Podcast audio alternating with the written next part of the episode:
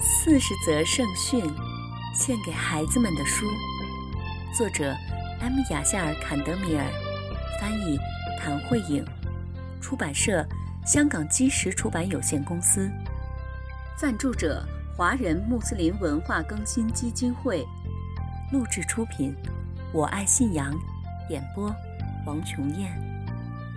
亲爱的小伙伴们。全能的安拉希望他的仆人们生活的幸福愉快，为此，他给我们派遣了先知，为的是告诉我们怎样才能获得幸福的生活。先知是人类的引导者和老师，从第一位先知阿丹开始，一直到最后的先知穆罕默德，愿主赐他平安。所有的先知都在告诉我们全能的安拉的戒律，以及我们应该怎样在今世生活。亲爱的小伙伴们，这本四十则圣训是专门为你们写的。我知道你们特别爱听故事，现在我们就来听故事吧。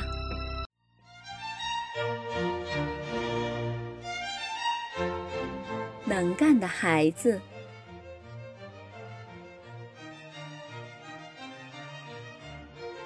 三个妇女从市场上采买了许多东西。他们每个人手里都提着满满的一篮子物品，在回家的路上，他们想休息一下，于是，在路边的长凳上坐了下来。闲谈中，他们说起了自己的孩子。第一位妇女说，她的孩子非常有活力，她夸耀说，他能倒立着行走很长一段时间。第二位妇女说。他的孩子唱歌非常好，人人都爱听他唱的歌。第三位妇女什么也没有说，只是静静地听着。于是那两位妇女问他为什么什么也不说。这位妇女回答道：“我的孩子没有什么可以让我夸耀的地方。”一位老人路过此地，听到了他们的谈话，于是老人决定跟着他们。看看他们的孩子到底是怎样的。三位妇女住在同一条街上，当他们走到街口时，他们再一次把篮子放在地上，好让胳膊缓缓劲儿。孩子们看见了他们的母亲，都跑了上来。第一位妇女的儿子侧翻着筋斗过来了，第二位妇女的儿子唱起了妈妈最喜欢的歌曲。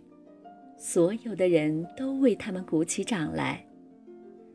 第三位妇女的儿子走到了母亲的面前，说道：“让我来帮你吧，妈妈。”说完，他拎起篮子向家门口走去了。这几位妇女问这位老人：“他们的孩子是不是很能干？”老人回答道：“我只看到了一个能干的孩子。”他就是那个跑来帮妈妈拎篮子的孩子，他的行为符合我们的先知的一则圣训。我劝告所有的人都为他们的母亲服务。小伙伴们，今天的故事讲完了，我们下次再见吧。四十则圣训，献给孩子们的书，我爱信仰录制。